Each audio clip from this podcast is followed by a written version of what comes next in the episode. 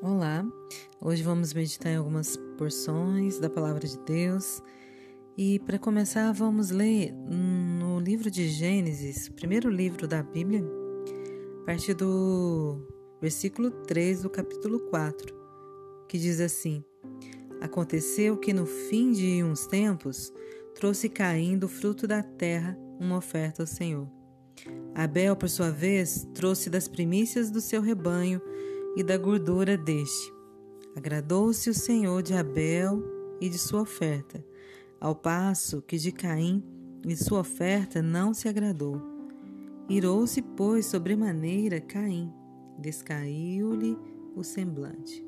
Então lhe disse o Senhor: Por que andas irado e por que descaiu o teu semblante? Se procederes bem, não é certo que serás aceito? Se todavia procederes mal, Eis que o pecado jaz à porta. Seu desejo será contra ti, mas a ti cumpre dominá-lo. Então, nessa porção temos vários ensinamentos.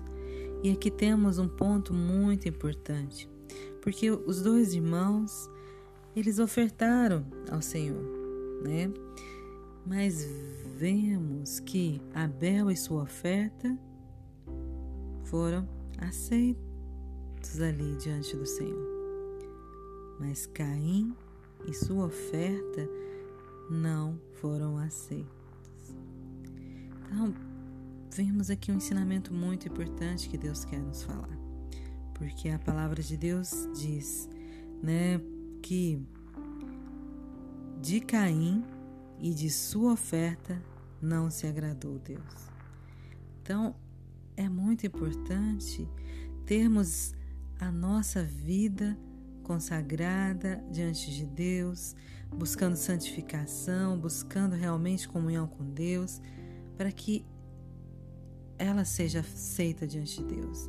E para que tudo que fizermos é, sejam agradáveis a Deus, porque muitas das vezes vamos fazer coisas que pensamos que está agradando a Deus, mas que não vai ter valor. Né? Porque vemos aqui que Caim foi ofertar, mas ele não foi aceito e nem a sua oferta. E é muito importante isso porque ele queria ser aceito. E aí decaiu-lhe o semblante. E Deus vem e exorta-o e fala com ele: Mas se procederes bem, não serás aceito?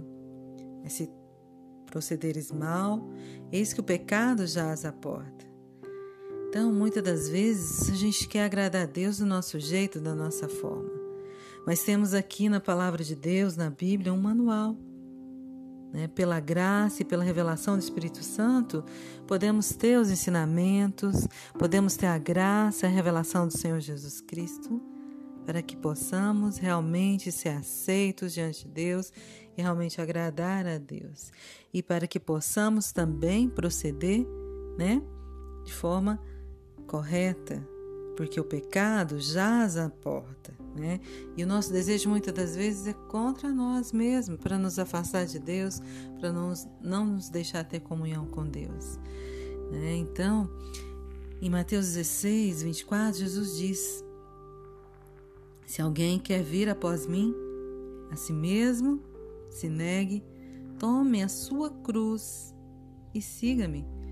Então há uma questão de um processo, né, de seguir o Senhor para realmente estar tá no caminho que Deus tem para nós. Porque Jesus conquistou essa nova vida, né, essa nova é, proposta em Deus para nós.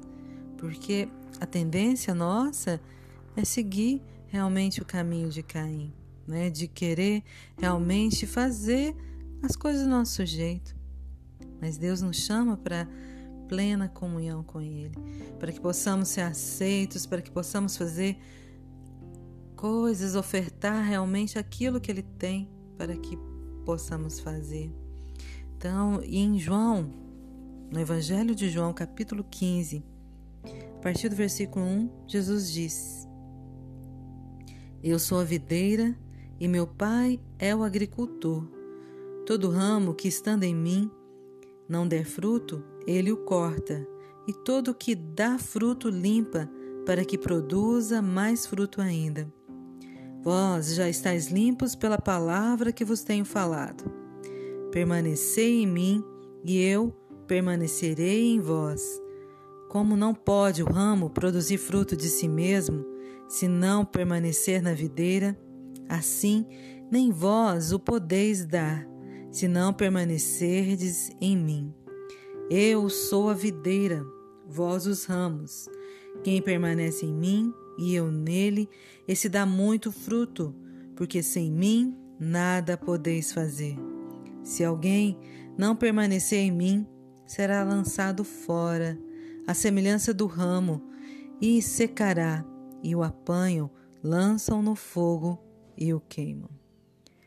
Então, é muito importante essa questão de permanecer realmente em Cristo, para que possamos agradar o coração de Deus, que para também produzirmos frutos que realmente agradem ao coração de Deus. Então, que Deus, na sua infinita misericórdia, nos dê essa graça da revelação, né, de vermos esse chamado que Ele tem para nós em Cristo Jesus.